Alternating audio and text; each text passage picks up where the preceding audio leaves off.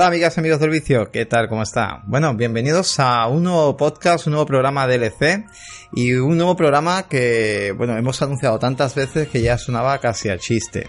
Pero por fin, por fin ha llegado y parece que, bueno, que los astros se han alineado porque justamente, de casualidad, pues... Mm, estarás escuchando este podcast y ya Konami ha lanzado también su recopilatorio eh, aniversario eh, colección de Castlevania. Pero bueno, todo eso también tiene su polémica, tiene sus cosillas. Y así que nada, no me quiero enrollar mucho más. Voy a empezar presentando ya al compi Pobi. Pobi, buenas noches. ¿Qué pasa más? Buenas noches, ¿cómo estamos? ¿Qué pasa? Bueno, por fin, por fin llegamos a hacer este DLC Castlevania, ¿no? Con tantas ganas que tenemos, pero... Se nos había enconado este DLC y por fin lo vamos a poder sacar. Sí, la verdad que sí. Deberíamos de haber usado la máquina del tiempo de la persona que viene y, y mira, al menos no se hubiera enterado nadie, pero bueno. Así que nada, venga, directamente vamos a presentar ya a nuestro compañero viajero del tiempo, Paco Co. Muy buenas noches. ¿Qué tal? Buenas noches, compañeros. ¿Qué pasa? Hoy el dolor en el garaje. Hoy está, está en revisión, está en la Play TV. La verdad, bueno, decir también a todo el mundo, no sé si estará ya también por ahí buscar el podcast siguiente, que sería el número Pobi, el 32, 33, 33 ya, ¿no? Sería el siguiente podcast normal. 33, sí. Sí, y donde, bueno, mm, no quiero que digas nada, pero viene un audio por tu parte muy brutal sobre Satellaview, ¿no era? Sí, el aparatito de Nintendo que se sacó de la manga en el año 95 para compartir información vía satélite. Pero bueno, eso ya lo, para... Eh, ponemos high un poquito por ahí porque a mí me ha dejado flipando, no lo siguiente. Y si, si creemos que el Game Pass y estas cosillas son modernas, yo no cuento nada, pero madre mía. Bueno, pues nada, venimos un poco a hablar de Castlevania, de a, repasar prácticamente pues toda la saga. Te has, pegado un, has pegado un currazo tremendo que la gente que quien quiera recurrir a Player 2 Podcast Blog puede directamente allí y ve también hay un artículo muy completo que, has dejado tú, hecho, Paco. Y, y bueno, vienes eso, a contar un poquito sobre la maravillosa saga de, de vampiros. Sí, uno, uno de los pilares importantes de Konami junto con Metal Gear y con el Pro Evolution Soccer, ¿no? Son los tres pilares importantes de Konami y Castlevania es una saga bastante antigua, eh, prácticamente de mediados de los 80, en el año 86 fue cuando lanzaron el primer Castlevania, en Japón se llamó Akumayu Drácula eh, que mucha gente piensa que fue lanzado primero en MSX2, el ordenador este doméstico que había en, la época, porque es verdad que es la versión que nos llegó a Europa como Castlevania, la versión de MSX2. Pero un mes antes de salir la versión de MSX2, salió para Famicom el, juego y entonces originalmente la primera consola que lo tuvo fue una consola de, de Nintendo. Además, curiosamente, no salió en formato cartucho en Japón, sino que salió en un formato disquete. En aquella época, eh, Super Famicom, o sea, Famicom tenía un accesorio como la Mega CD que había para la Mega Drive que se conectaba abajo, pues había uno similar para la NES y lo que le añadió era una disquetera para poder utilizar el disque como, como juego y el formato fuera más barato y el juego, los juegos salieran más baratos en, aquel entonces, ¿no? Ese cacharro no salió de Japón, pero es curioso que, que lo hiciera en, en disquete y no en, y no en cartucho. Al año siguiente, en el año 87, ya en formato cartucho, sí que llegó a, tierras americanas y un poquito más adelante a tierras europeas.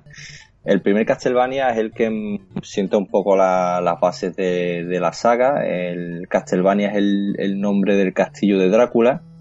Viene de mezclar las palabras Castel, castillo y Transilvania. Muy buena, ¿eh? Y. es muy buena. Yo, yo, eso no lo sabía, lo, lo investigando un poco de la saga, eh, lo descubrí. Nunca me había dado por, por investigar el nombre, pero viene de ahí, de, de unir eh, Castel y Transilvania. Muy buena, buenísima. En, en, el primer juego, pues es la típica aventura que vamos avanzando en scroll lateral, en, en 2D, vamos saltando por plataformas y acabando con los típicos esqueletos y enemigos que nos van apareciendo. Y también tenemos unas velas que, al golpearlas con el látigo eh, nos van dando ítems que necesitamos para, recuperar salud, corazones para poder utilizar un objeto extra, eh, lo típico de, todos los, Castlevania, ¿no? Son seis niveles este primer Castlevania y al final de cada nivel nos enfrentamos al típico jefe final como Frankenstein, la momia, es decir, los típicos enemigos sacados de, los monstruos clásicos del, del cine, ¿no? El juego funcionó muy bien, gustó muchísimo y desde entonces pues ya Konami se volcó con, con la saga y empezaron inmediatamente a trabajar en Castlevania 2 que también llegó a, a, la consola de Nintendo, aquí exclusivamente para la consola de Nintendo, y llegó justo al año siguiente, o sea, no perdieron mucho el tiempo y fue terminar el primer Castlevania y el año siguiente ya tenían en la calle el, el Castlevania 2. Eh, a Estados Unidos llegó prácticamente uno seguido detrás de otro, todo el mismo año 87 llegó el, Castlevania 2 y este, eh, a diferencia del primero, le quisieron añadir algunos, algunas pinceladas de, de RPG en la que el personaje pues, puede entrar en pueblos, hablar con la gente, conseguir pistas. Eh, la trama un poco del juego es que justo al terminar el primer Castlevania, el personaje, el personaje de Simón Belmont queda, queda maldito y tiene que, recuperar cinco partes de Drácula para quemarla y, quitarse esa maldición. ¿no? Entonces las cinco partes están esparcidas por todo el mapa y tendremos que ir investigando a ver dónde están para, para conseguirla. Entonces aquí eso, vamos hablando con la gente. Eh, una pregunta, Paco, la, la, pero mm, no se va a ver como tipo Zelda, o sea, seguimos viendo un juego plataforma. Sí, sí, plataforma vista en, en 2D. Lo pero que pasa es que jugaremos más por el laberinto, a lo mejor, ¿no? Más arriba y abajo es un poco el concepto parecido quizás al Zelda 2, ¿no? Que vamos andando lateralmente, llegamos a una zona y vamos hablando con, con, la gente, ¿no? Aquí ya podemos subiendo escaleras, bajando escaleras, te da un pelín más de Aquí es donde eh, empezaron a meter un poco el, género Metroidvania, este famoso género tipo Metroid de investigación. Eh, muchos fans dicen que empezó con este Castlevania yo creo que no, yo creo que, empieza más adelante, ya después lo hablaremos del título, que yo creo que es donde de verdad se, se origina ese nombre de Metroidvania. Pero bueno, aquí por lo menos esas pinceladas de RPG quisieron darle un poco más de profundidad al juego y la posibilidad de poder ganar experiencia, subir de nivel, como los típicos RPG, pues lo, añadieron a, este juego. Mm. Aunque es verdad que los fans del primero no terminaron de, de verlo bien. Ellos prefieren un juego más lineal o sea, más empieza aquí, termino aquí, voy enfrentándome a mis enemigos y no quiero complicarme mucho con, con investigación.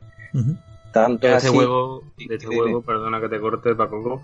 Yo de este juego, que además lo rejugué hace no mucho, ahora cuestión de Navidades, recuerdo varios fallos con especial énfasis. Era que el juego tú te hinchabas de matar vampiros y hombres lobos, y sin embargo, si tocabas el agua, te, te mataban. Y era una de las cosas que no, yo por ejemplo no, no llegaba a entender. Hombre, supongo que por los productores estaría puesto queriendo, pero era una cosa que yo no entendía y además que fue criticado por, los jugones. Al igual que en este juego los objetos son muy caros y eso te hace que tengas que repetir hasta la saciedad en matar enemigos y una y otra vez para poder conseguir esos objetos. Y yo no sé si tú recuerdas, ¿tú recuerdas el ciclo de día y noche en este juego? Eh, sí, lo recuerdo muy de lejos, por verdad que hace muchísimos años que no lo toco, pero sí que tenía eso, esos ciclos. Cuidado con lo del tema del agua, porque una cosa que, que tenemos que comentar ya es que prácticamente todos los Castlevania, sobre todo los de NES, al salir de Japón han sufrido mayor o menor eh, censura. Y quizás lo que pueda ser agua en la versión de aquí europea sea un río de sangre en Japón. Ah, eso... Eso, está viendo yo la fotografía que tú has puesto aquí en el artículo, que tienes puesto sangre eh, eh, con toques azules, así, bueno, se ve sangre, es sangre, son ríos de sangre, vamos. O sea, que, que cuidado que puede ir por ahí los tiros. De hecho, uno, uno de los fallos que más recuerdo era el ciclo de día y de noche, que estuvo muy, estaba muy bien, que bueno, había ciertas criaturas que evidentemente, como los hombres lobos de noche, eran más fuertes, pero que cuando se te producía ese cambio de ciclo, en el juego te salía un recuadro, un texto, que es que te paralizaba el juego entre 30 segundos o un minuto. Entonces era una situación un poco jodida, digamos, ¿no? Que cada vez que se producía un ciclo te veías como, como si fuera un tiempo de carga, ¿no? Parado, pero un, un minuto. Entonces yo eso lo recuerdo porque me pasó estas esta navidades y digo, hostia, no me acordaba de esto y no veas si era jodido cuando tú lo estabas jugando el tener que parar cada dos por tres, ¿no? Ese tipo de cosas, o bien porque no estaban bien trasladadas al juego, o bien porque los fans no supieron entender el concepto. El caso es que no terminaron de cuajar y ya para el tercero recuperamos el formato de Castlevania clásico, de aventura, de avanzar y acabar con todo lo que se mueva. Y en Castlevania 3, que se llama Drácula's Curse, eh, que apareció en el año 89, ya tenemos el último Castlevania que aparece en NES, el último Castlevania de 8 bits, y eso llegó en el año 89 en Japón y al año siguiente en Estados Unidos. Nosotros aquí en Europa lo recibimos muy tarde, no sé por qué, pero no tuvo distribución hasta el año 92 y ya llegó tarde. Ya en el año 92 ya tenemos Super Nintendo en las calles y ya el juego pasó bastante desapercibido por aquí. Aquí la línea temporal es anterior al primer Castlevania, es 215 años antes, y encarnamos a Trevor Belmont, un pariente de, Simon Belmont original, y la misión la de siempre, acabar eh, con Drácula, meternos en su castillo, y aquí lo más interesante es que hay dos rutas distintas. El juego depende de, por dónde vayas avanzando, eh, te abre dos vías distintas. En total tenemos 15 escenarios, además todos muy variados gráficamente. Es verdad que este, que este juego exprime al máximo a las 8 bits de Nintendo y que gráficamente es bastante resultón para, para eso, para un juego de, de 8 bits. Eh, incluso puede pasar por cualquier indie actual de estos que utilizan en la línea, porque gráficamente está, está bastante conseguido. A pesar de que la Nintendo es pues, una consola muy limitada, ¿no? Pero el juego está bastante bien.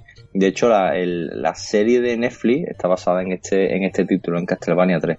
¿Te apetece que hablemos de eso aquí? Yo lo de, bueno, si queréis hablamos aquí, pero yo antes de seguir voy a comentar que en este título, en el Castlevania 3 aparecen tres personajes más, aparte del que Paco nos acaba de comentar, que son, si no recuerdo mal, un pirata que se llamaba Grand Dynasty, la una chica que se llamaba Sifa, ¿cómo era? Esta era la, bruja, ¿no? Sifa Bernabé. Sí. Que tenía conjuros mágicos y ¿cómo era el otro? Acular, mm. a, Alucar.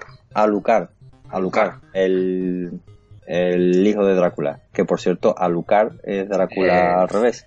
Claro, esto, esto que se ha mencionado sale en la, sale en la serie. De... Sí, sí, sale. Claro, es que la serie está basada en sí, ese sí, título. en ese título, por eso os digo. que Vale, y, y, bueno, si queréis, venga, lo comentamos ya que estamos hablando un poco. ¿Qué pasa, Paco? Paco ¿Por qué, por qué esa serie no te, no te, no te A mí no me gusta. Yo no he jugado ningún juego. A mí la serie es verdad que tampoco es un anime que flipes con él. Creo que está correcto.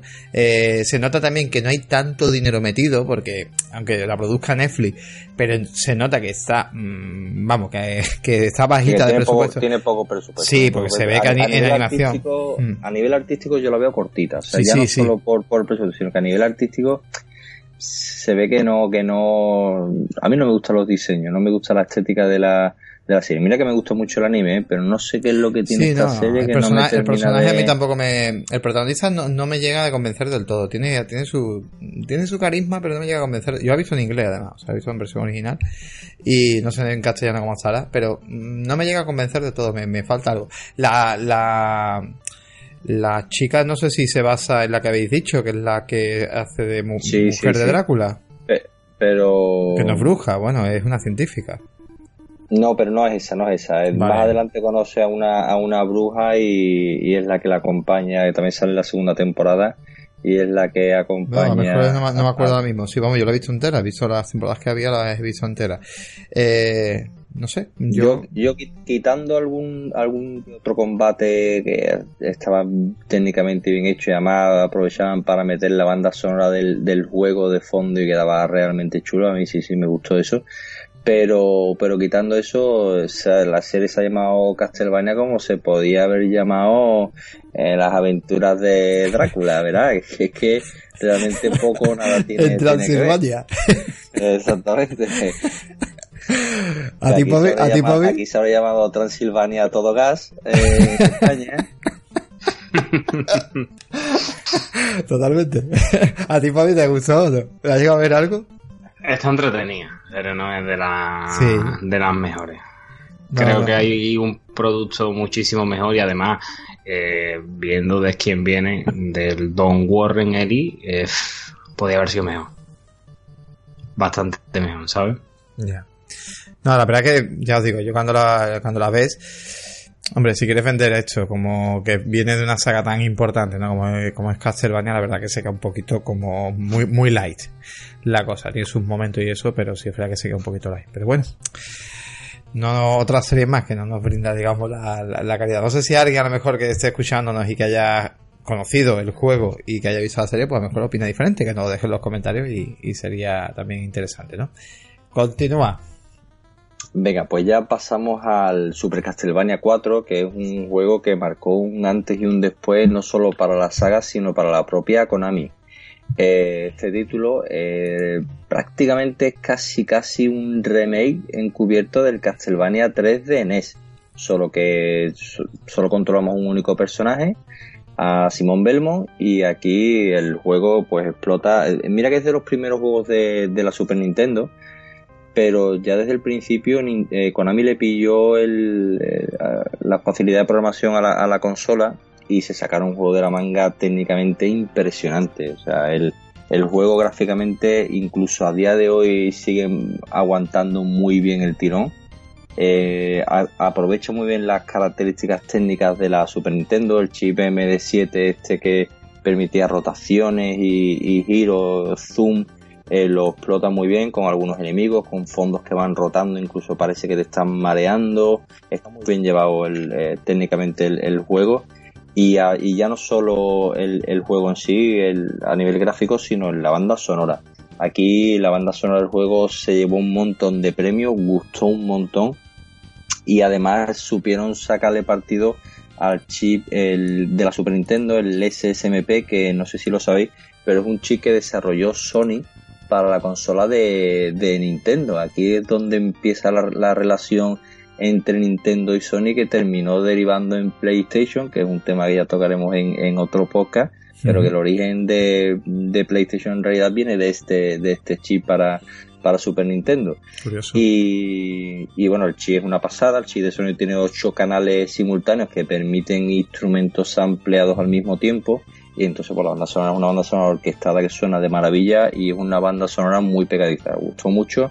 Y bueno, aquí Konami le llovieron premios por todos lados. Juego del año en Estados Unidos, varios premios en Japón, éxitos rotundos y, se obsesionaron con, el tema del, juego, con, el, con la continuación del Castlevania 4 y aquí hubo una movida con, con, el, con la gente que programó el juego, ¿no? Eso lo tengo preparado para un para un próximo eh, exactamente si queréis lo dejamos ahí y lo, y lo pasamos a otro para no enrollarnos mucho pero el, el, tema es que, que, ya te digo este juego fue un, fue un éxito brutal y hasta ahora el Super Castlevania 4 no ha salido de ninguna consola de Nintendo hasta el recopilatorio que, es, que ha salido a la venta ahora para tanto para además a cualquier persona que tenga la Super Nintendo este es un título que tiene que tener. Es un indiscutible de esa consola porque es que el juego fue un bombazo, le metieron casi el doble, casi no, el doble de niveles, 12 niveles, eh, ya aparte del látigo tenías muchas más armas como la daga, el hacha, el crucifijo, tenías el reloj, la poción. Además es el único, es el único Castlevania el que en todos los juegos el, personaje solo puede disparar el látigo hacia adelante.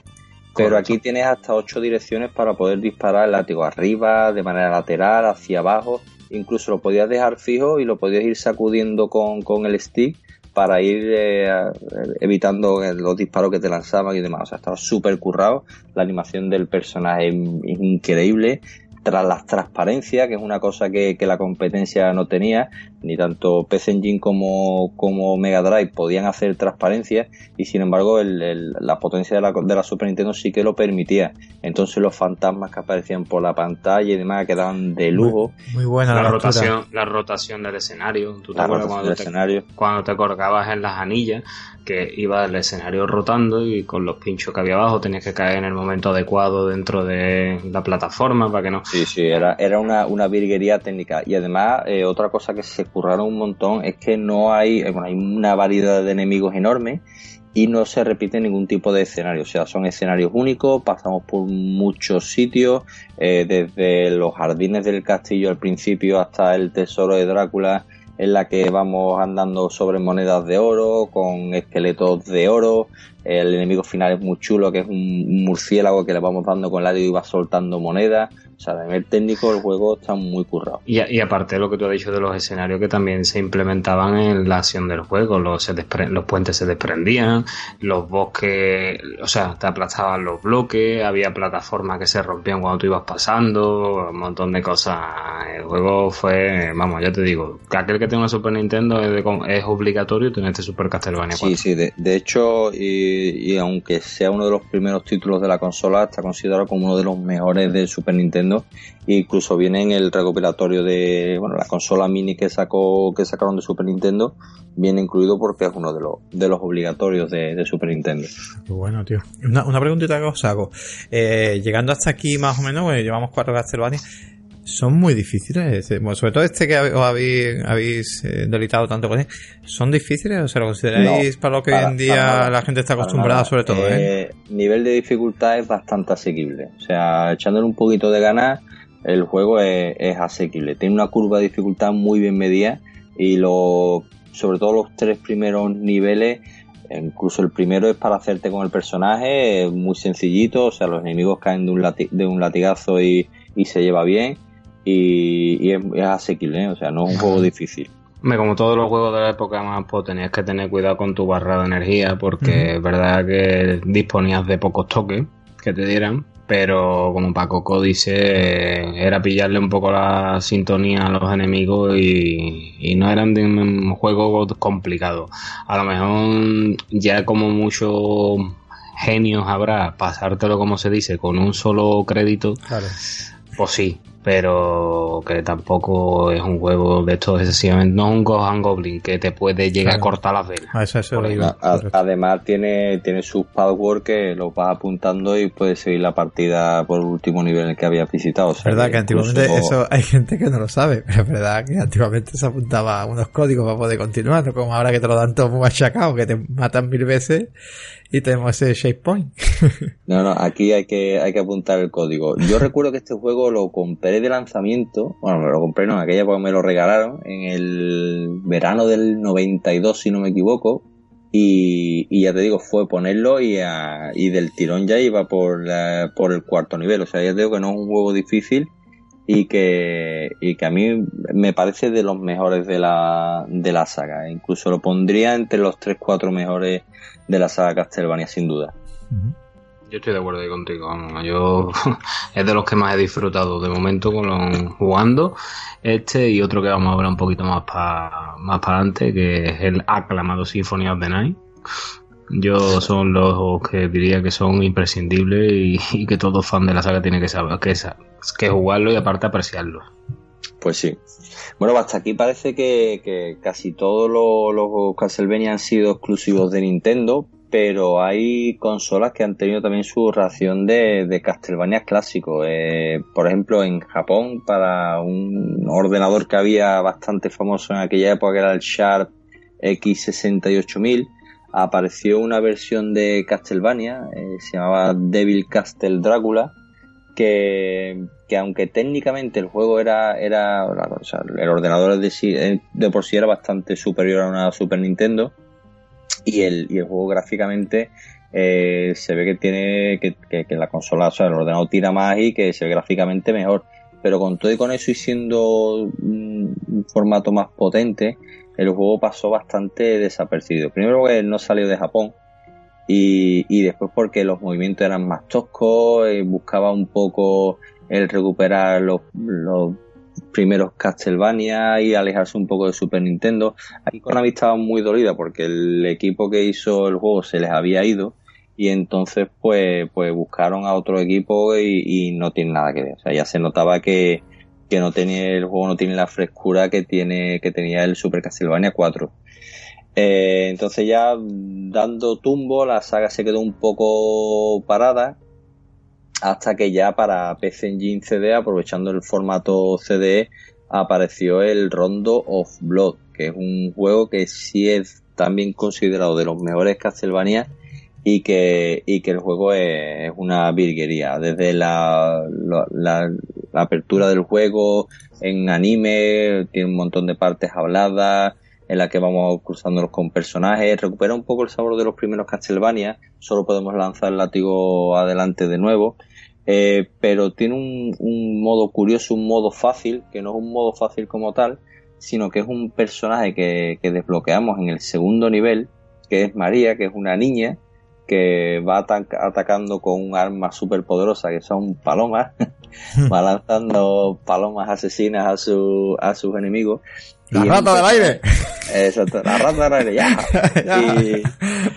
Y, es, curioso porque, porque eso, en vez de poner un modo más fácil, metieron a este personaje que tiene, pues, de momento salto doble, que eso a nivel de, de, de ir por las plataformas es mucho más sencillo con, con, la niña y después porque el arma que tira es mucho más rápida que el, que el látigo. Entonces se avanza y el juego se hace bastante más asequible con María que con, que con Belmont. Es, sí que es verdad que este Castlevania no es fácil, ¿eh?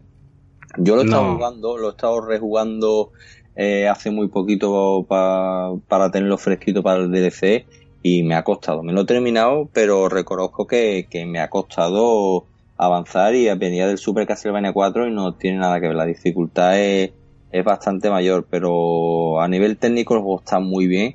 Se exprime la PC Engine a tope, gráficamente muy resultón.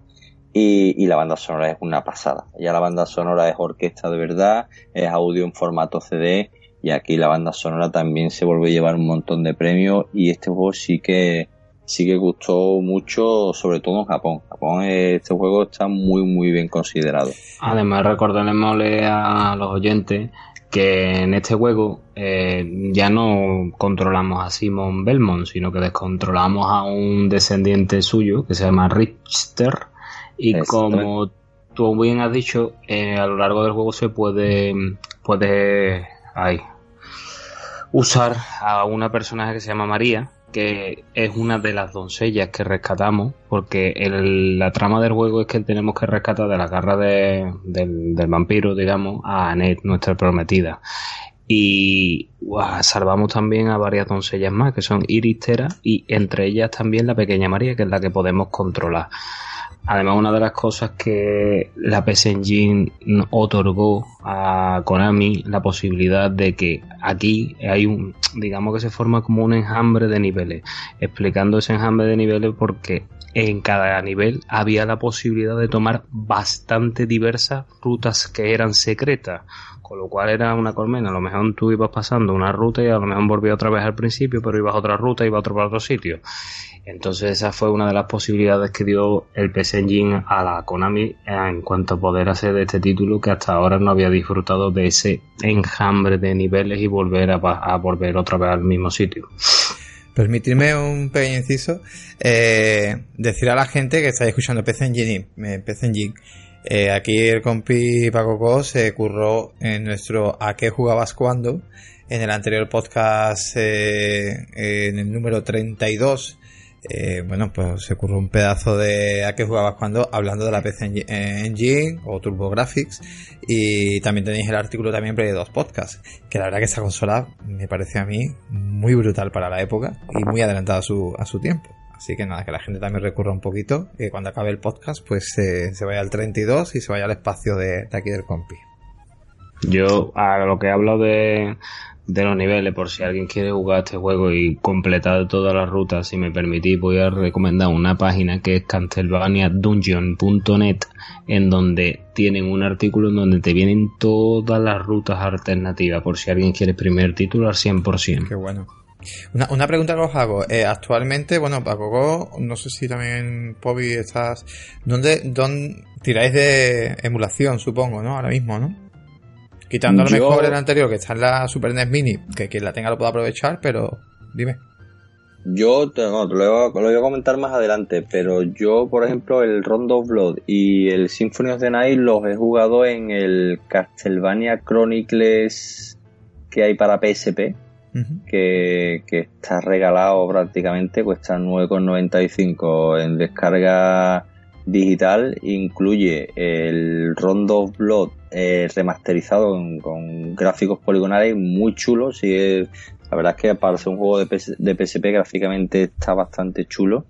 Y, además tienes ese juego, pero puedes desbloquear jugando al, al Rondo of Blood original y al Symphony of the Night original de, de Saturn y PlayStation 1. O sea que son tres títulos en uno, los tres de los mejores de la saga, por no decir los mejores, por 9,95. O sea que si alguien tiene una PSP. ¿Para PSP, PS Vita mejor no deja? Sí, sí, sí, PC, yo lo juego a la PS Vita. Por, si a, vale. por si a alguien le interesa algo un poquito más moderno, verá, no digamos que mejor, eh, también tienen una versión en PlayStation 4, si quieren, de un juego que se llama Castlevania Wrecking, que incluye el Symphony of the Night y el Rondo, y el Rondo of Blood, ¿vale? Que viene un poquito mejorado, rescalado 4K y un poquito con mejores gráficos. Está muy bien que lo digáis porque creo que según vayamos avanzando los juegos, aunque luego al final si queréis explayar o podéis comentarlo, pero creo que a la gente le puede interesar mucho eso. Eh, una de las cosas que me pasa a mí mucho cuando escucho podcast y hablan de retro, que a lo mejor pues no sé si tiran de emulador o no sé cómo va, y oye, ahora estáis diciendo que se puede jugar incluso en PlayStation 4, me parece muy interesante que los oyentes puedan decir, oye, mira, si me apetece también tirar en mi PlayStation 4, pues ¿dónde poder adquirirlo? Entonces creo que también es muy interesante y comentándolo si acaso, ¿sabes? Según vayan pasando los juegos que queréis ir comentando, pues también está, está molón. Vale. Pues sí, ahora díate con la madre del cordero, Paco, con el que viene ahora. Bueno, espérate, espérate. Que antes de, acabar con Rondo Vlog, quería comentar que para el, en el año 93 eh, sacaron para Super Nintendo una, un nuevo Castlevania que se llamó eh, Drácula X. Eh, porno? Vampire Kiss, Vampire Kiss, eh, que todo el mundo esperaba, decían ya en la revista en Famitsu, ya lo adelantaban como que iba a ser el Rondo Blow para Super Nintendo, y ya la gente se flipó, se vino arriba, se esperaba todo el mundo un juegazo, de hecho el primer nivel es muy parecido al primer nivel de Rondo of Blood, y además aprovechando la potencia superior de, Super Nintendo, pues llegamos a un pueblo que está en, en llamas y aquí el fondo de Super Nintendo como que el, fuego va ondeando aprovechando el MD7 y gráficamente muy chulo. La banda sonora del también está bastante bien adaptado y tiene un tema guapísimo para, para empezar el juego. Entonces tú juegas el primer nivel y dices uh, esto promete promete a juegazo tiene muy buena pinta pero lamentablemente se quedó todo en el primer nivel, pues ya el oh. presupuesto se acabó ahí. y, eh, no tuvieron para ser segundo. y, ya el resto fue un corta pega de la, de, sin sentido de algunas partes de Rondo of Blood, ya se pierde esa capacidad que tú tenías de explorar por los escenarios, de, encontrar rutas ocultas, todo eso se pierde. Ya es un juego muy soso y de hecho es bastante corto, es muy difícil porque es el nivel de dificultad de, Rondo Blood, pero si te sale una partida perfecta, en una hora lo tienes que acabar el juego, ¿eh? son, creo que eran 6 o 7 niveles y, y, poco más. El juego fue, eh, no está mal, o sea, no es mal juego, pero sí que es verdad que es decepcionante que, que, bueno, que prometía mucho y que se quedó en una versión muy descafeinada de lo que podría haber sido un gran juego. Así que hasta aquí se quedan los Castlevania en 16 bits porque, porque ya damos el salto a, a PlayStation y a, y a, Sega Saturn en el año 97. Ya desde aquí se quedó un poco parada la, la, saga, pero en el año 97 apareció ya para las máquinas de 32 bits el, el mítico Symphony of the Night. Es el juego que de verdad da origen al, género de Metroidvania, mezclando el género tipo Metroid de, Super Nintendo adaptado a, la saga Castlevania. Sí que es verdad que yo cuando, cuando lo he vuelto a rejugar, que me acabo de acabar eh, al 200% el, el Symphony of the Night, eh, cuando tú lo empiezas y vienes de otros Castlevania, te cuesta un poco adaptarte, siendo, claro, tú estás acostumbrado a avanzar y acabando con todo lo que se mueva, y aquí te tienes que acostumbrar a mirar constantemente el mapa. O sea, esto es otro, otro tipo de juego, es mucho de exploración, mucho de exploración. Eh, si, no miras el mapa, estás perdido. Y, y, el juego es bastante grande, o sea, el castillo de, de Drácula es, es enorme, tienes que ir explorándolo tienes que ir adquiriendo nuevas habilidades para poder acceder a zonas a, las que antes no podías. Esa plataforma que estaba muy alta hasta que no consigues el doble salto, pues ya puedes explorar del castillo o la posibilidad de convertirte en murciélago para volar hasta sitios todavía más altos. o una armadura que te permite romper pinchos y avanzar por un pasillo porque antes no podías ir. O sea, todo eso lo vas desbloqueando explorando el, el castillo de, de Drácula. Aquí, aquí, perdona que te interrumpa más, aquí hubo una cosa que, que Toru Hakihara y Koji Garashi se sacaron la chorra y es que fue, yo supongo que tú lo sabrás, cuando luchas contra Richie y te vas equipado con las gafas sagradas, eh, se activaba el modo castillo invertido. Exactamente, por eso lo que hacía era duplicar la duración del título. Sí, sí, sí, sí, Eso fue una pasada. no, por eso he dicho que me lo he terminado al 200%, porque cuando te termina el juego lo haces al 100%, pero si de con la con las gafas puestas te enfrentas a Richard Belmont, eh, pues se invierte el castillo y es otro juego más. mucho más difícil, mucho más difícil, porque los enemigos aquí son, mm, bueno, es que te quitan media vida de un, de un toque, pero, pero es súper adictivo. O sea, ya aquí ya tienes todas tus habilidades desbloqueadas y el, y el pasearte por el castillo pues es muy muy divertido. Aquí volvemos a tener la posibilidad de subir de nivel, de escoger entre multitud de armas, de armadura, o sea, es más formato de RPG. Podemos ir tuneando al personaje a, nuestro gusto y, eso con, con, la exploración como, como principal objetivo y acabar con, con Drácula. El Symphony of Night empieza justo donde termina Rondo of Blood. De hecho, de hecho, en la última escena de Rondo Blow es, la volvemos a retomar aquí en Symphony of the Night, es donde empieza el juego. Eh, aquí el personaje que controlamos es Alucard, es el hijo de Drácula, y su, su misión es evitar que el padre la líe parda, básicamente. un detalle muy, muy interesante que tenía este, este título, y es que como era un formato CD y tenía que ir cargando las partes distintas del castillo, eh, para no tenerte esperando, eh, lo que introdujeron entre una parte del castillo cuando la, transición a otra parte era un pasillo largo en el que tú ibas controlando de personas avanzando por ese pasillo, pero mientras durante ese pasillo lo que iba haciendo la consola era cargando el, mapa siguiente para que tú no te tuvieras que, parar. De hecho, tiene un grabado de, un CD en mitad de ese pasillo para que tú sepas que esa parte es básicamente para eso, para que, para que cargue el juego. El título era una pasada porque, vamos, era, era y sigue siendo, ¿eh? Porque tiene un montón de cosas ocultas, ¿vale? Es como, por ejemplo, cuando tú bien has dicho que vamos manejando a Alucard, eh, Alucard, por ejemplo, para, para hacer el super salto, tenías que presionar abajo arriba más el salto. Pero ese super salto tan solo se podía hacer una vez que conseguíamos las botas antigravitatorias, ¿vale? Pero el juego, en ese caso, nunca, nunca, nunca, nunca nos decía cómo podíamos hacer ese salto tan útil cuando fuera el castillo invertido. Era cosas ocultas que el juego tenía que era fascinante. Había un montón de referencias a, por ejemplo, en la, biblioteca te encontrabas referencias al libro del mago de O. Eh, yo qué sé. Sí, sí, el, juego está cargado de detalles, de, de curiosidades, de secretos tiene una, una barbaridad. El juego de verdad que está, está muy trabajado y de hecho a mí, o sea, yo lo he vuelto a jugar después de muchos años y a mí me ha encantado. O sea, yo, respeto mucho a la gente que flipa con los indies y demás, pero con joyas como esta al, precio que se puede conseguir en descarga digital, la Symphony of es una obra maestra y, y es, si te llama un poco la atención, si te gusta el, el género Metroidvania y no lo y no lo ha jugado ya está tardando porque es, que yo creo que aunque este este año es verdad este año pasado y a lo que va de año han salido muchas compañías indie sacando muchos buenos Metroidvania dígase Hollow Knight de Acel y otros muchísimos es que este fue el primer gran Metroidvania. Y si me equivoco corregirme alguno pero es que yo creo que este es un imprescindible el que no lo haya jugado ya está tardando y es que sacar el 100% de este juego ya suda. Sacar 200 suda. Y las de cosas ocultas que tiene porque mm, tú sabrás que te la has jugado y que creo que lo has sacado entero o si no mm, no te voy a, no voy a joderle a todo el mundo pero sabes que introduciendo una palabra cuando llevas un tanto por ciento del juego puedes manejar otro personaje que ya manejamos en el rondo eh, más para adelante introduciendo otra palabra manejamos a otro personaje tiene un montón de cosas el juego y es que es una obra maestra Totalmente. ¿Este, Symphony of the Night eh, no está metido en recuperatorio nuevo? No.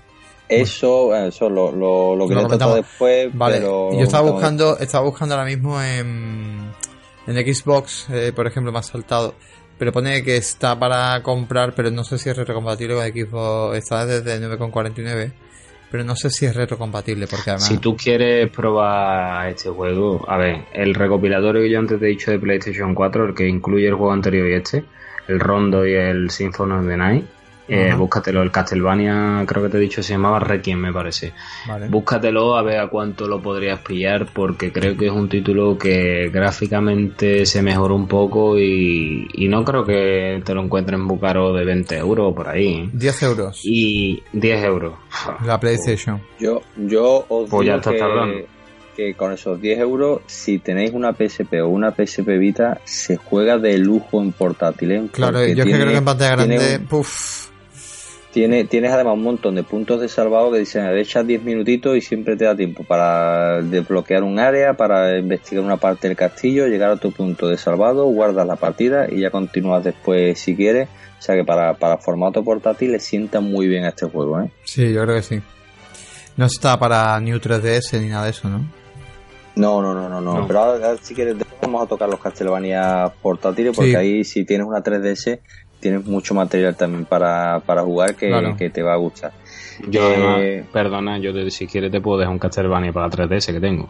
Yo tengo uno. Yo tengo el, el que hizo el, equipo español, que ahora llegaremos. Eso lo tengo yo. Vale, pero ahora lo vamos a ver. Pues bueno, eh, estamos aquí hablando maravillas de Symphony of the Night, pero recordamos que en el año 97, en pleno boom de los juegos poligonales y de los juegos 3D, eh, hubo una parte del sector de la prensa y de, y de los aficionados que no recibió muy bien a Symphony of the Night básicamente por ser juego con, con gráficos de píxeles, con gráficos Bitman, ¿no?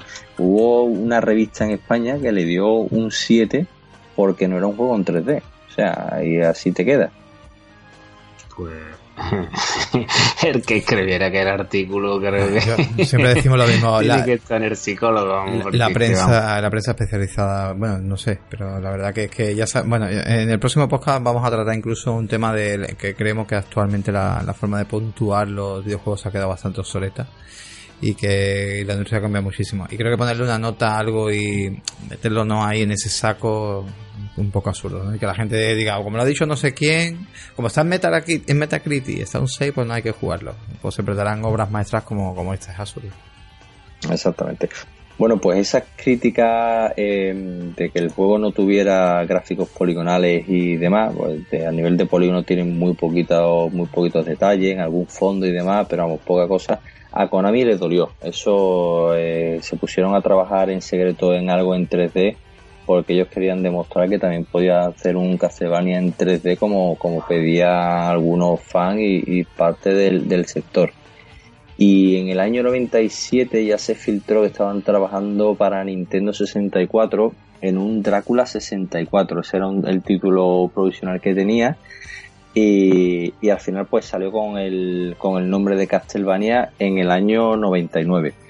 Este juego tuvo un, problema, eh, que lo lanzaron con prisa y lo lanzaron, por lo querían tener ya en, en la calle.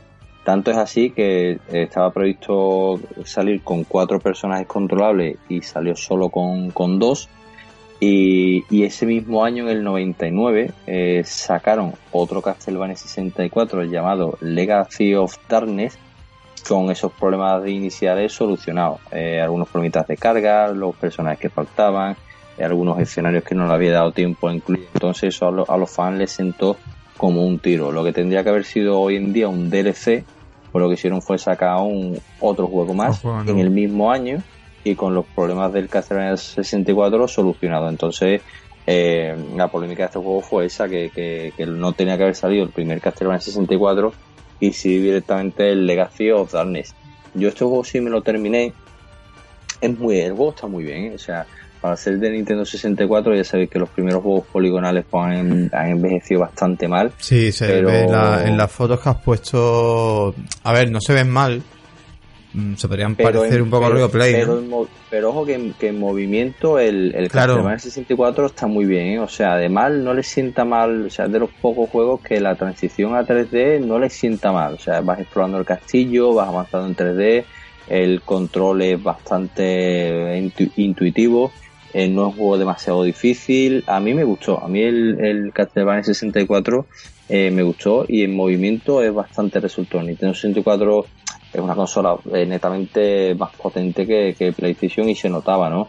Entonces el, juego... Quizá la limitaba el cartucho, ¿no? ¿Cómo? La memoria del cartucho quizá lo que limitaba a Nintendo puede ser, ¿no? Más, que el tema de, de, memoria, pues al final sacaron cartuchos con, con bastante memoria. Recuerda que llegó a salir, por ejemplo, un Resident Evil 2 en cartucho, ¿eh? Y eso eran sí, pero CD comprimidos. Pero, ¿cuánto eran? 64 megas creo que era, que lo ocupaba. Es una barbaridad, o sea, ocupaba, eh, hablamos que los CD, es verdad que en los CD luego aprovechaban que metían mucha, mucho vídeo, pero hay mucha música, hay mucho, se podía expandir mucho más con los bits eh, de audio y eso, pero es que el cartucho es limitado, o sea, Resident Evil lo que hicieron, que nosotros lo trabajamos en el podcast eh, que hicimos en exclusiva para Resident Evil, y eso era, o sea, era tan increíble lo que había hecho eh, el equipo. Eh, de hecho, bueno, son los creadores de Red Dead Redemption, que es muy fuerte. Sí, sí, sí, sí. Y era tan increíble la, la bueno, pues, el desafío tan grande que habían hecho para meter ese juego ahí y la compresión tan grande eh, que, vamos, que yo creo que pocas veces se ha visto eso en la, en la industria. Pero yo creo que lo que limitaba era muy potente como máquina, pero el cartucho lo limitaba mucho porque un CD, recordemos que son 600 megas más o menos lo que tenía en la, en la época, con 600 megas se podía jugar mucho, pero en un cartucho no llegaban, vamos, creo que estaban en 64 megas máximo lo que estaba dando el cartucho. Sí, por ahí más o menos. pero sí que, sí, que es verdad que, que de todas formas, más que el problema que tuvo este, este, juego fue eso, las prisas, el tener que sacar después una versión tan, tan pronto que eso cabreó a, a los fans. Y entonces Konami decidió para el tema de los 3D de momento y no volvieron a sacar nada en, en Castlevania hasta que ya estaba más o menos asentada PlayStation 2. Eh, ya en esa época, con Devil May Cry circulando, los hack slash estaban gustando mucho y, y Konami pues decidió apuntarse al, al carro de los hack slash y desempolvar la, la saga Castlevania y lanzaron el Lament of Innocent en el año 2003 que fue un juego que gustó mucho, tuvo buenas críticas e incluso gustó tanto que tuvo su continuación que fue el Curse of Darkness. Eh, este juego quizás el error que tuvo fue que, fue anunciado como una secuela directa del Castlevania 3 de NES y entonces los fans se vinieron arriba y tuvieron hype por las nubes esperando un, juego mucho más profundo de lo que al final fue pero bueno conté con ser un juego bastante bien valorado y que, y que convenció.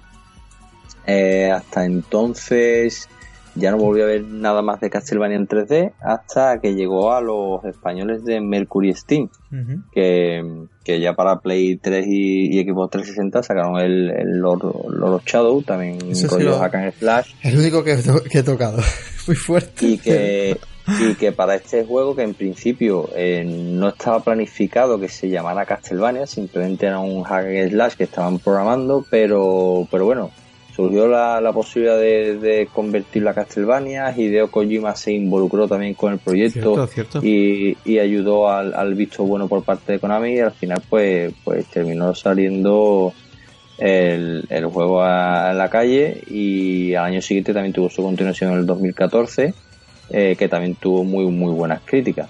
O sea, hasta ahí han sido... Yo creo que Mercury hizo un trabajazo que ha sido reconocido, pero la verdad que después de estos dos juegos mm, desconozco en qué ha trabajado más Mercury Steam o si ha llegado a desaparecer. Los tengo abierto aquí en Wikipedia.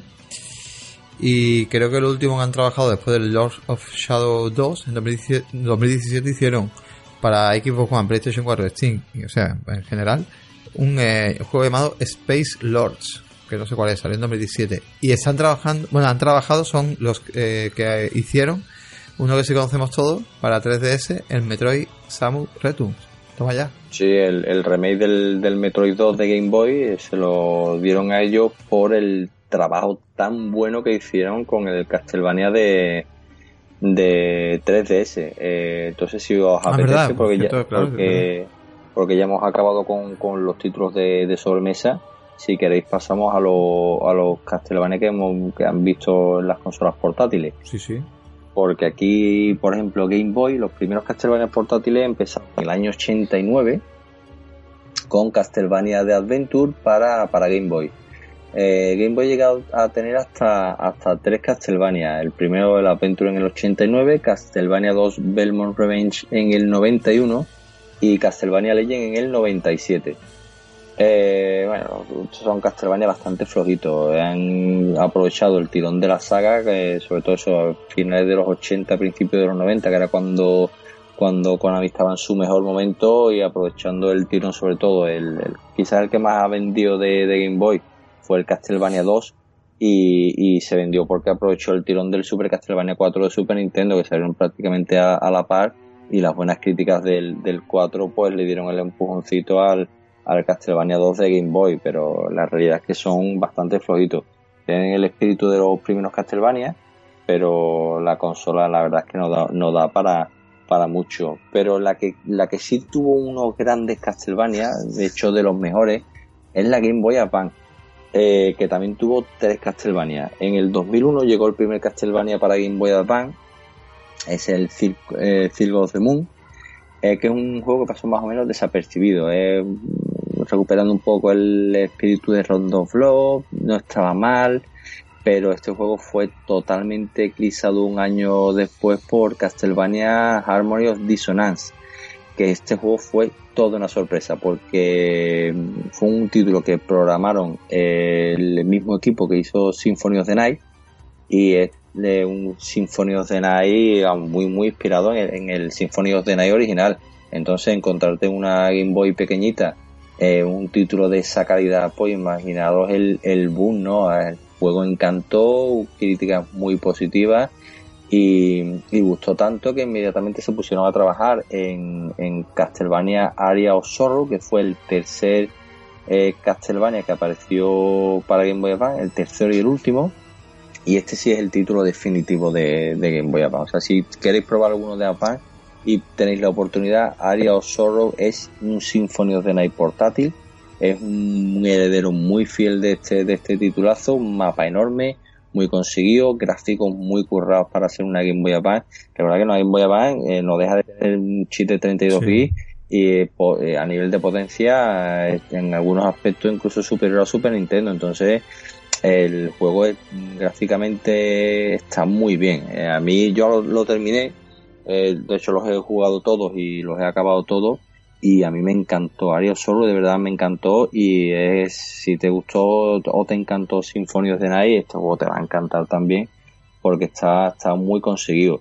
Eh, estos juegos claro tenemos que tener en cuenta que Game Boy Advance sobre todo fuera de Japón es una consola que, que tenía sus ventas no pero que tenía muchos jugadores casuales no entonces Konami fuera de Japón no tenían muy claro que este título fuera a funcionar demasiado bien, no tenían tampoco unas expectativas demasiado altas, entonces sacaron una tirada más o menos limitada y volaron, volaron hasta tal punto que, la reventa del juego y el buscarlo de segunda mano eh, pedían y siguen pidiendo una barbaridad porque fue un, son títulos difíciles de, de localizar eh, a Konami le llovieron tantas solicitudes de, reedición de este juego que un par de años después, ya en el 2006, eh, sacó una joya que es el Castlevania Double Pack, que aúna en un solo cartucho el, el Area of Sorrow y el Harmony of Dissonance, que es el otro título para Game Boy Advance que es tipo Symphony of the Night. Entonces tienen los dos títulos tipo Symphony of the Night metidos en un solo cartucho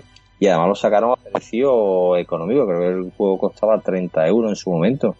además, eh, este Castlevania, el área Zorro, un Castlevania atípico, eh, entendiendo, verá por atípico, que es el primer Castlevania que nos habla del futuro, que nos basa el juego en el 2035, cuando todos los Castlevania son de mucho antes. Y, y por contarle un poquito a la gente, por si no sabe la historia, aquí controlamos a. No tenemos, no tenemos el control de ningún Belmont, ni de ningún linaje de Drácula, sino que controlamos a un joven que se llama Soma. Y lo que sucede es que, eh, bueno, cronológicamente en el, año, en el juego, en el año 99, derrotamos a Drácula, ¿no? Y, y se produce un eclipse solar que da como posibilidad que el castillo de Drácula pueda aparecer eh, en cualquier sitio por este suceso natural. Entonces así es como más o menos comienza la historia de, este juego. Y la verdad que como tú dices, este juego es genial. El, el Sorrow. Y vamos, recomendadísimo a todo aquel que pueda darle un tiento que lo, que lo pruebe. Bueno, pues la prensa trató muy bien a, este juego, Ario Zorro, los fans también, entonces Konami que no es tonta, pues, se puso a trabajar en su continuación, pero ya teniendo en la calle Nintendo DS, pues fue la consola la que se llevó este título en el 2005. Continuación directa de Aria Zorro, repite sus mecánicas, gráficamente ya da un salto de calidad porque Nintendo DS es bastante más potente que una, que una Game Boy Advance, mucha mejor banda sonora, unas animaciones impresionantes, el juego gráficamente incluso a día de hoy se mantiene muy muy bien y, y funcionó también muy bien. El Nintendo DS llegó a tener también otros tres Castlevania, este primer eh, Down of Sorrow que hemos hablado, eh, también tuvo en el 2006 Portrait of Ruin y en el 2008 Order of Ecclesia. Los tres son el mismo concepto de juego, repiten la fórmula de, de Symphony of the Night y si tenéis una Nintendo DS en algún cajón y os apetece probar cualquiera de los tres, son muy buena opción. Qué, bueno la, la, la, DS, me refiero, la, la, de grandes títulos que se ha llevado la puñadera, ¿eh? Nintendo DS es que tiene ¿eh? una barbaridad. Es que tener una, ahora mismo una Nintendo DS eh, te falta te faltan vidas para poder jugar a, todas las joyas que tiene. A día de hoy lo digo y a boca llena, la consola con mejor catálogo de la historia es la Nintendo 3DS. o, bueno, o la gama de DS, DS. Sí, bueno, puedes jugar 3DS, puedes jugar o la, o la New 2DS ahora que ha salido última, que le vale los cartuchos de la antigua DS y de hecho Maite no le ha hecho asco cuando ha pillado juegos de DS y los ha puesto. Y, ya te digo, es que tiene un catalogazo. O sea, es que es una consola. Eh, eh, me hace gracia cuando dice la gente, eh, ya la 3DS o New, 2DS ya no te la compres porque ya me es una Switch. A ver, la Switch es interesante, es una consola muy diferente, es más de sobremesa. Pero es que no sabes lo que te pierdes. Es que el catálogo, sobre todo si te gusta el, mundo de rol, te gusta los Metroidvania, te gusta este tipo de juegos también. Es que tienes un catalogazo infinito catalogazo. Mira, venden en Amazon un cartucho que yo no sé hasta qué punto es legal o no es legal, pero si lo venden en Amazon es porque se puede vender. Es un cartucho de DS con 500 títulos por 39 euros. 500 títulos. Ahí están metidos los Super Mario Kart, Super Mario 64. es, el típico, cartucho pirata. Pirata de, de, Marra, pero con 500 títulos y además, por lo que dicen en las críticas, son los títulos gordos de la, de la DS. O sea que te gastas 40 pavos y ahí tienes juego para morirte. eso, tiene, o sea, eso es el típico R4, pero para una DS, porque eso para New 3 eh, eh, pero, ya, pero ya con todos los títulos cargados y cerrados. O sea, metes el cartuchito y tienes todo el catálogo. Yo las Nintendo DS las he estrellado mucho. Yo llego a tener tres, dos de ellas se me rompieron la botonadura de la tralla que le di y la de la 3D, no sé cómo coño, pero me cargué el 3D. No sé qué carajo hice. Pero es que yo tengo ahí en casa como ciento y pico de títulos originales de entre DS y 3DS. Y es una consola que ya lo digo y lo vuelvo a repetir. Yo creo que es insuperable el catálogo que tiene esa consola. No jamás, mm, bueno, a lo mejor dentro de 30 años me cayó la boca, pero viendo cómo fluctúa la, la consola ahora mismo, no creo. Pero es que no creo que haya nada que supere el catálogo de esta consola. Nos van a cerrar podcast, pero acabo de ver que pone cartucho super combo de 500 juegos eh, para, para New 3DS 500 no me vergüenza. En Amazon de verdad. Sí, sí, sí, vamos a cerrar el podcast me llamó la atención es que te gastas 40 pavos y ya no hace falta es verdad que son en tu vida ¿eh? vale 32,87 más 2,32 de envío y solo hay una sola opinión que dice, funciona perfectamente, no están todos los mejores, pero muchos son de relleno, pero merece la pena, qué fuerte. Ahora deja aquí la lista y todo en plan cutre. Bueno, bueno, yo digo nada, que la gente entre no quiera verlo y ahí está. continúa, continúa. Venga, pues eh, hasta aquí hemos tocado los de Nintendo DS. Eh, PSP también tuvo su Castlevania, que hemos comentado antes, Drácula X Chronicle, que es el que tiene el remake del Rondo of Blood de PS con gráficos poligonales, muy chulo. El juego, como he dicho antes, eh, a día de hoy se sigue viendo muy bonito y, y que además tiene la opción de desbloquear pues el Rondo of Blood original y el mítico Symphony of the Night. Eh, yo lo vuelvo a recomendar, o sea, si queréis empezar por un Castlevania, esta también es muy buena opción, sobre todo a nivel económico, son tres ollas a, un precio de, de, vamos, de juego descargable, vamos, súper barato, por 10 pavillos tiene, tienen los tres títulos. Así que ya el último que nos queda por tocar eh, de, título portátil es el Lord Shadow para Nintendo 3DS, que es el Mirror Fate que es un juego... Esto lo tengo yo, eso te voy a preguntar. Bueno, pues comenta, comenta porque... que, quizá como Castlevania tenga poco de Castlevania, es un juego más... Tiene la vista en 2D de un Castlevania clásico, pero es un formato más hack and slash, es de ir conociendo a tu enemigo, cómo te ataca, cómo esquivarle, devolver los ataques, pero gráficamente es una virguería. O sea, yo me quito el sombrero con el trabajo de estos señores en, en Nintendo 3DS, porque Mercury Steam es de las pocas compañías que de verdad ha sabido coger el punto a la pantalla 3D. O sea, si tenéis la 3DS, por favor dejar el 3D para este juego, porque parece que estás viendo una casita de muñeca. Ve al, personaje avanzando con las columnas, con los fondos de la casa, o sea, es precioso juego, una virguería. No, tanto tan bueno fue el trabajo que Nintendo corrió a, a llamarlos para, para el remake de, de Metroid 2 que yo no lo, con todos los fans que soy de Metroid, ah, no, no, lo he tocado porque ya no tengo 3DS. Eh, así que de momento, pero vamos, yo sé que tarde o temprano lo volveré a recuperar y... No, pues me deja impresionado, yo creía que tú sí te habías pasado por eso. Porque el, el, el, Metroid 2 sí lo he jugado varias veces en Game Boy, pero el, el remake no lo, no, es el único Metroid, es el único Metroid que no, que no he jugado. Y, y tengo muchas ganas, lo tengo ahí apuntado como vamos, de hecho no descarto pillarme una 3DS solo para jugarlo, o sea que, terminarán cayendo. Eh, sí, por eso yo te la cedo, la mía, tengo aquí una. Pues, sí, por jugarte un título nada más, yo te, el próximo día que nos veamos te la dejo. Pues me la apunto y ya vamos, tengo ahí un montón de batería por terminar, pero, pero lo jugaremos. Vale, hemos visto los Castlevania de las consolas sobremesa, de portátiles, pero hay por ahí en el mercado algunos Castlevania más. Por ejemplo, eh, cuando en el año 86 lanzaron el, el primer Castlevania y funcionó muy bien, Konami es verdad que es una de las grandes programadoras para recreativas junto con, con Sega y con Capcom. Entonces, una franquicia que ya estaba funcionando bien, pues decidieron hacer una versión arcade de Castlevania que salió en el, en el año 88 y se llamó Devil's Castle Drácula, pero en el resto del mundo se conoce como Haunted Castle.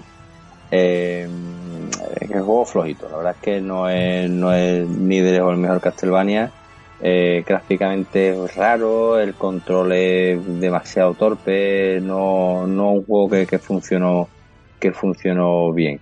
Pero como curiosidad, pues, si le queréis echar un vistazo, es uno de los que vienen en el recopilatorio de, de que ha sacado. No, este no viene en el recopilatorio, ¿no? Viene un recopilatorio que hay en, PS, en PlayStation 2, que salió en el 2006. Pero no sé si viene en el recopilatorio. Ahora después lo. No, en el último recopilatorio que van a sacar ahora no. No, no, no viene en el recopilatorio de Castlevania, pero creo que sí lo han metido en uno de los de Konami de arcade que casi todos son matamarcianos. Vienen varios Gradius. Pudiera ser, pudiera ser que lo Fíjate que, es absurdo que siendo un Castlevania no lo metan al recopilatorio de Castlevania, pero sí lo han metido con el, de, los, de los arcades. Pero sí, ahí, ahí lo, han, lo han recuperado. Después hay otro arcade también, ya en el año 2009, que salió exclusivamente para Japón, que es Castlevania de arcade que es un juego muy muy inspirado en House of D. O sea, vamos avanzando sobre raíles y vamos acabando con los enemigos que van apareciendo en, pantalla. Después otro Castlevania atípico, eh, no sé si alguno de vosotros lo ha jugado porque ese sí nos llegó a España, es el Vampire Killer de Mega Drive o Castlevania Bloodlines, eh, eh, que tuvo, bueno, aquí en Europa se llamó Castlevania The New Generation, que, fue un Castlevania. A mí no me gustó, no me gustó porque yo venía de, de Super Castlevania 4 y, Eso de Castlevania lo único que tenía era el nombre, básicamente, porque no se parecía ni un, ni un huevo una castaña, como se dice, nada. Además, Konami tuvo un problema con, con Mega Drive. Eh, no sé si porque el equipo de, programación ya no era el, el, del Super Castlevania 4 o porque no le habían cogido el punto a, a Konami, pero todas las versiones que sacaban de juegos para Mega Drive eran bastante inferiores al, al homónimo que había en Super Nintendo por poner un ejemplo, no sé si os acordáis del mítico Sunset Rider, el arcade de los pistoleros, que tuvo su versión en Super Nintendo, la versión de Mega Drive era súper cortita, menos niveles, faltaban dos personajes, pues un Castlevania pasó más o menos lo mismo y quisieron hacer una versión un poco más moderna de, de Castlevania, pero se quedó un poco a media. Es verdad que tiene su fan este juego, pero sobre todo la versión europea es un desastre por la terrible censura que sufrió han desaparecido todos los crucifijos, todos los restos de sangre no aparecen. Hubo bastante, tiene poco que ver con el japonés en ese aspecto, ¿no? Que es más, más intenso. Después eh, hay algunos spin-offs también de Castlevania, que si queréis podemos, podemos comentar, eh, que es el Judgment que salió para Wii, eh, que salió en el, en el 2008, y es un Castlevania cuando salió la Wii, pues todo el mundo se apuntó al carro del sensor de movimiento y empezaron a, programar un Castlevania que, aprovechara el mando de la Wii para hacer el efecto del látigo. Aquí el responsable de este juego de Castlevania también es un tal Koji Igarashi, y este señor, pues cuando programó un poquito el juego y se puso a jugarlo media hora, terminó con el brazo reventado y se dio cuenta de que... médico. Tenía el brazo, no vea, ¿no? Exactamente, cuando tenía el brazo sacado se dio cuenta de que eso no funcionaba, que era agotador y que, y que no, y que no daba, y que no daba para eso. Entonces, cambiaron de tercio y, y el trabajo que habían hecho decidieron convertirlo en un juego de lucha. Me, estoy riendo, el mismo Simon Belfort le dijo, ve, ve cómo lo fácil. ve cómo hay que darle, que está fuerte como yo. Qué bueno. Aquí lo convirtió en un juego de lucha que poco tiene que ver con Castlevania. De hecho, el diseño de los personajes parece más sacados de, de Adnot que de, que de un Castlevania y sí que tuvo críticas muy duras. Este juego pasó con más pena que, que gloria. Y ya por el último spin-off que podemos comentar es el simpático Kid Drácula, que sí que viene el recopilatorio de por sorpresa, yo no me esperaba que fuese a incluir esto en Mira que hay Castlevania. Es, como, bola de dragón, ¿eh? Sí, de sí, sí, Es Goku pequeño. Es un Tiene mucho toque Akira Toriyama. Sí. Un diseño muy simpático, muy divertido. Y a mí me gustó mucho el Kid Drácula. Salió tanto para NES como para, para Game Boy y sí que y sí que es un juego divertido. A mí me gustó. No lo habría metido en el recopilatorio y bastantes más Castlevania que, que, yo habría metido, pero bueno, es un juego simpático. Eh, antes de, terminar y tocar el tema del Anniversary Collection, podemos hablar de algunos Castlevania cancelados. Eh, para Dreamcast eh, se había programado un Castlevania Resurrection que no, que no llegó a aparecer, tenía muy buena pinta, pero no sabemos qué pasó con, con, con él. Eh, también hubo para la, no sé si os acordáis de aquel invento de Sega, la Mega Drive 32X, que era la Z esta que se ponía en, en, la Mega Drive para convertirlo en una consola de, de 32 bits. Pues bueno, se, ya se llegaron a filtrar algunas imágenes de un supuesto Castlevania para esta 32X, pero al final como la consola no funcionó, pues, pues no, no se terminó el, el juego y también para la portátilgame.com, no sé si os acordáis esa portátil tan extraña que hubo por, por Japón, que intentó ser la sucesora espiritual de Game Boy, eh, se había programado una versión del mítico Symphony of the Night, pero no, no cabía, no quedaba bien y, y lo desecharon, no, no hubo más, no hubo Symphony of the Night para esta, para esta portátil. Así que si os parece bien, hablamos ya del, del Anniversary Collection, que se supone que sale a la venta o ya debe estar a la venta cuando la gente escuche ya está a la venta. este programa. Ya 16 de, mayo. Y que incluye 8 títulos. Eh, viene con el Castlevania 1, 2 y 3 de NES, Castlevania 2 de Game Boy, Kid Drácula, Super Castlevania 4 de, de Super Nintendo, eh, Castlevania Adventure de Game Boy, y el Bloodlines de, de Mega Drive. A mí, yo... Los orígenes, ¿no? Los sí, los orígenes de 8 y 16 bits. Pero vamos, como curiosidad quizás lo más interesante que tenga este recopilatorio es que es la primera vez que Super Castlevania 4 sale de una consola de, Nintendo. Hasta ahora, aparte de Super Nintendo y la consola virtual de Wii de Wii U, no se ha vuelto a, a ver hasta, hasta ahora. Es una noticia mala para los especuladores. Pues, Malo porque ese título está a precio desorbitado en Gualatrol, y en todos lados. Y saliendo este recopilatorio, pues aquel que quiera jugarlo, evidentemente, porque este título sale al precio de 20 euros. Recordemos que solo en digital Sí, pero sale para Switch también, que hablábamos de portátil y también lo tenemos en Switch, por ejemplo. Pero por eso que te digo, tú que preferís gastarte hasta, como he visto títulos de este que te piden 100 y 120 euros o 19.99 y encima tienes 7 títulos más. Está clara la respuesta, ¿no? Claro. Sí, bueno, además el, también es más Castlevania acuático, pero es, puro coleccionismo. Eso ya es más coleccionismo que, que ganas de jugar. Porque quiera jugarlo hay mil formas de, de poder jugar. Claro, yo creo que es eso. Que es por tener físico, ¿no? Tener, decir, tengo el Castlevania 4 Super NES y lo tengo físicamente, ¿no? Que yo creo que va por ahí un poco la cosa el que quiera jugar. Es que, es que es lo que cuando comentamos también el físico y el digital, ¿no? Eh, que creemos ya que el físico creo que ha quedado un poco más eso para el nostálgico, para el que quiere tenerlo como un tipo tesoro y tipo colección. Entonces jugar, como dices, te pones cualquier emulador de Super NES y es que lo juegas hasta en el smartphone. Que es mucho problema. Y bueno, como opinión de este recopilatorio, ¿creéis que este recopilatorio, para iniciarte un poco con la saga, mm, ¿Está bien? A ver, Konami necesita. Konami necesita resurgir, ¿vale? Eh, es verdad que ha sacado un recopilatorio de su IP más importante, pero yo hubiera metido otros títulos. A ver, a ver. Este recopilatorio te lo sacas con Super Castlevania 4, con el Symphony of the Night, el Round Blue, eh, y tres más destacables y te la sacas la chorra y vas a vender copias por un tubo. Ahí hay muchos juegos de relleno en los que han puesto. Sobre todo, como aquí Paco nos dice en el artículo, los de Game Boy que son los más flojos de toda la casaca. ¿Cuál, cuál, cuál es que, de, ocho, de ocho títulos títulos que tiene, a mí ya me sobran prácticamente la mitad. Es que realmente hay, hay mucho relleno. Y además sobre todo eso te sacas un recopilatorio de Castlevania y te dejas fuera a dos de los, dos más gordos, los dos más importantes que sí que se han expulsado un poco que son los orígenes de la saga. Pero ya que sacas un recopilatorio pierdes una oportunidad de sacar una cosa muy grande.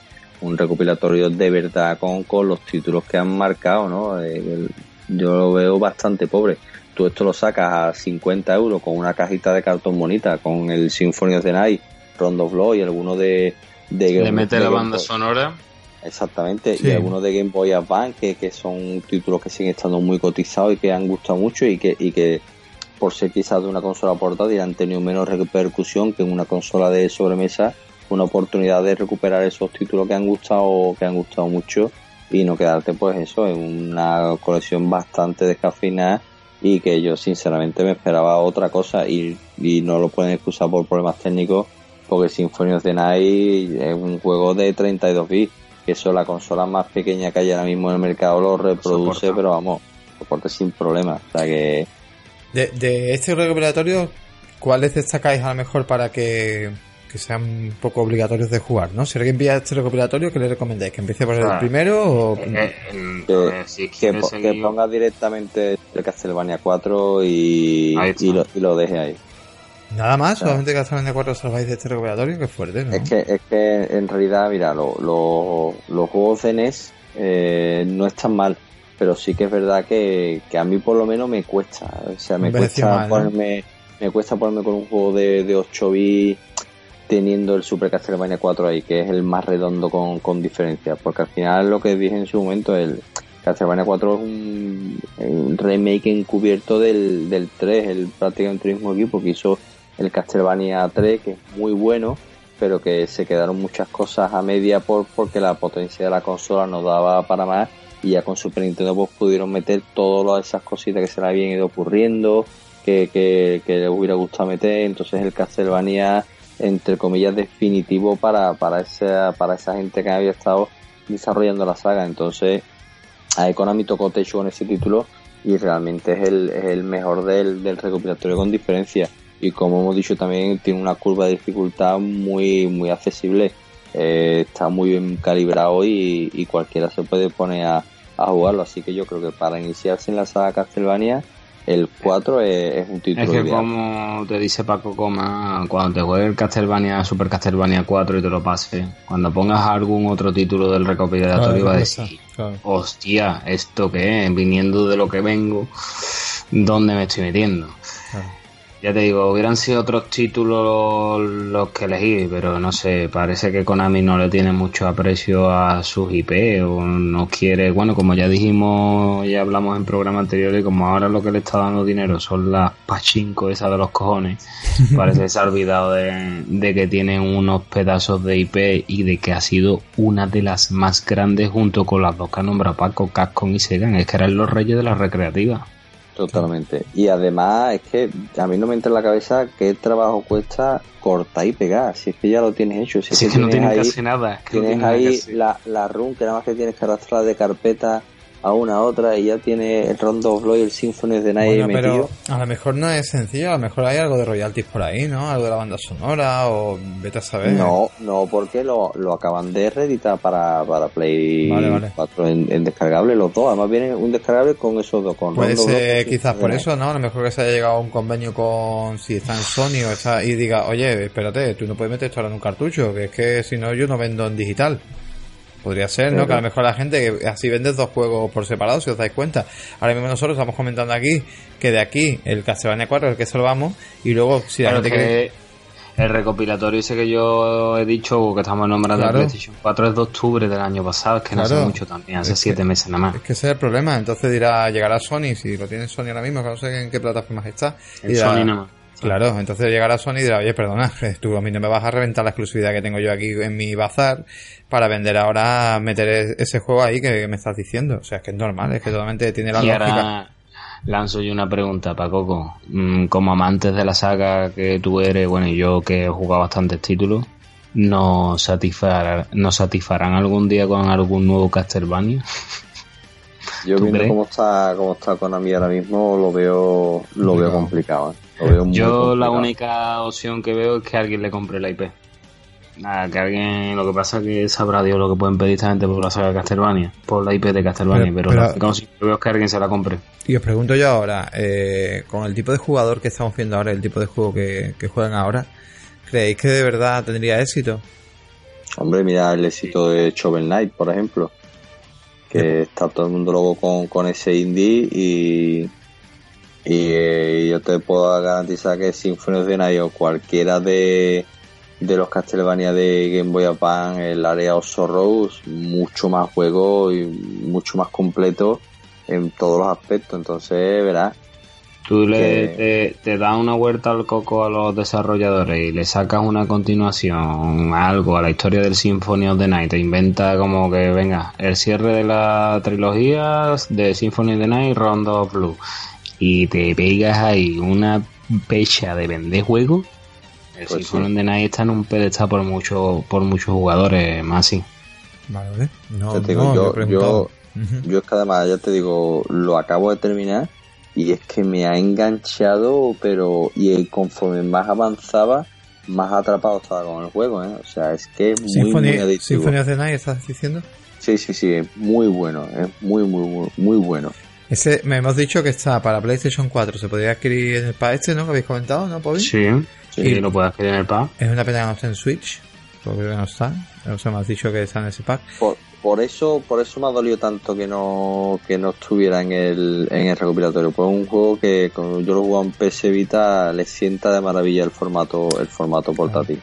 Claro. Y, y claro, en PS Vita, lo que te has comentado. Y, y no sé, en Steam no sé si está que yo creo que hay lo que te he dicho antes, más el recopilatorio este del Symphony de Night, el rondo Sony ha tenido que sonorar cuartos porque se preveía que se iba a salir en todas las plataformas y de repente nada más que salió en la de Sony.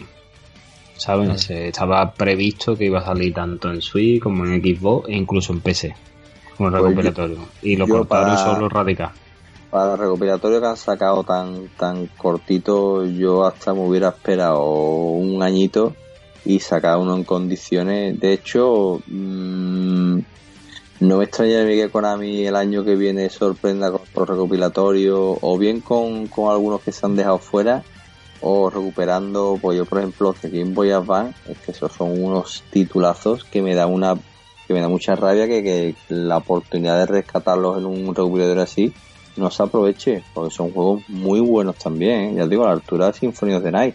Lo que pasa es que salieron en Game Boy y una consola más pequeñita y no tiene la repercusión que tiene una sobremesa, pero que son un juegazo que, ya te digo, incluso algunos, cuidado, ¿eh? que puede llegar a superar Symphony en algunos aspectos. O sea que lo que pasa es que, claro, la tirada que tiene no es la misma y la repercusión no es la misma. Y es una pena que no, que no se hayan tirado esos títulos para el recopilatorio. Pues si alguien de Konami nos escucha, se lo dejamos caer.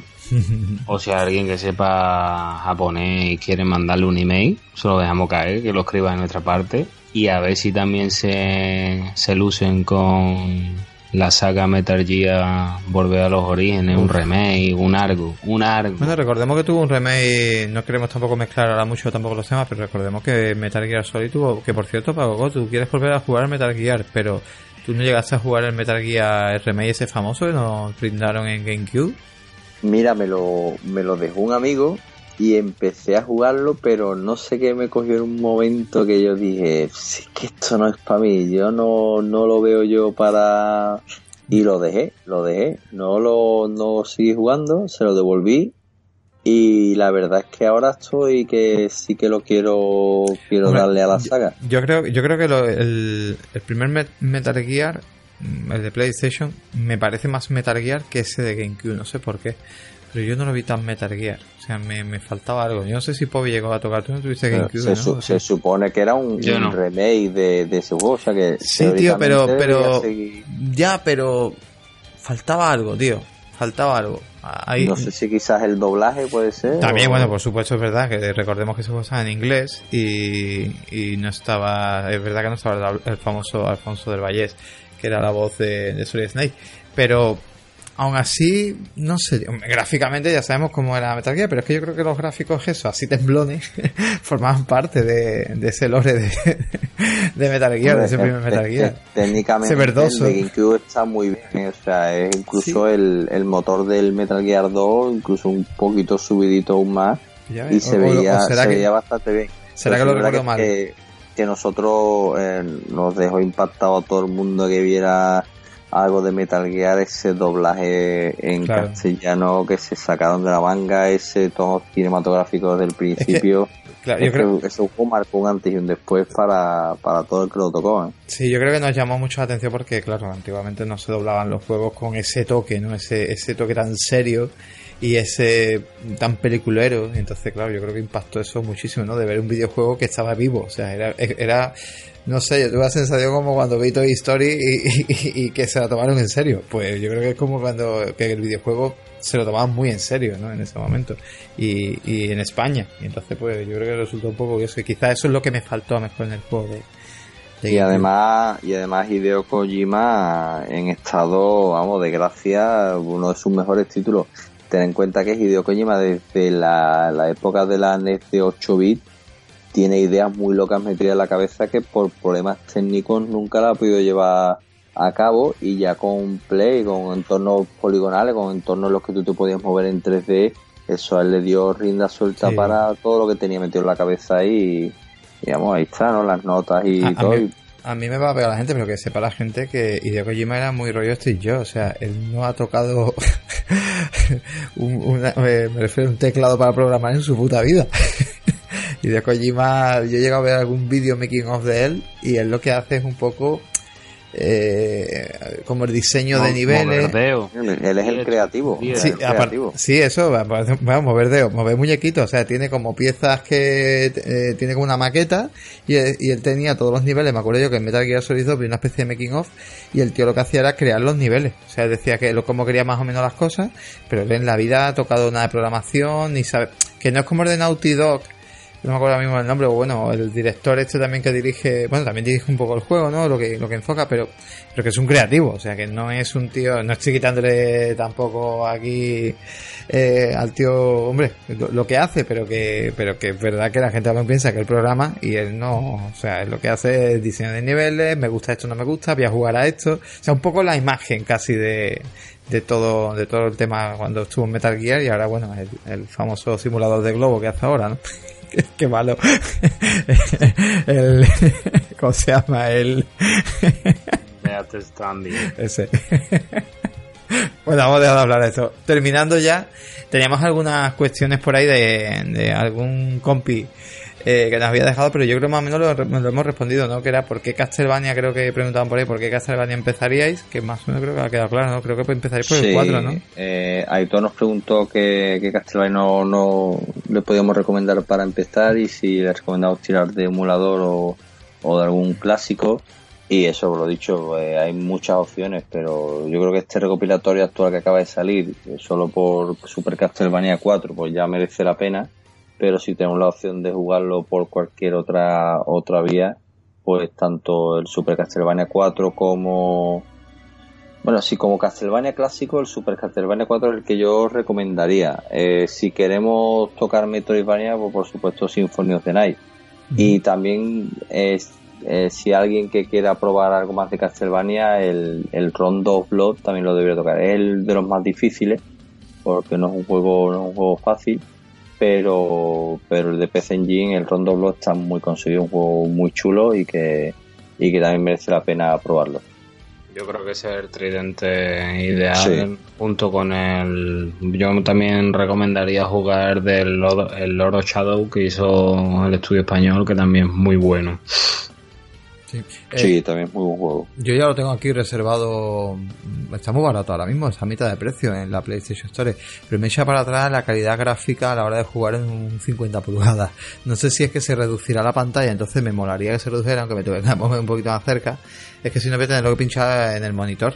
Porque. Mira, mira algunos vídeos a ver cómo se ve. Uf, Sí, la verdad es que voy a tener que. Claro, pero es que, bueno, sí, miraría un vídeo en la, en la pantalla de televisión. Porque es que me echa. Me parece a mí que, por lo que estoy viendo aquí en las pantallas. Vale, perfecto, ya me, acabo de responder. el juego se, se, se minimiza.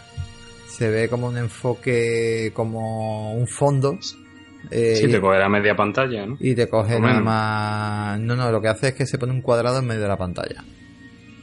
Como una especie de arcade con el tamaño justo máximo que te da, digamos, la resolución máxima para que no se estropee mucho más los gráficos, claro.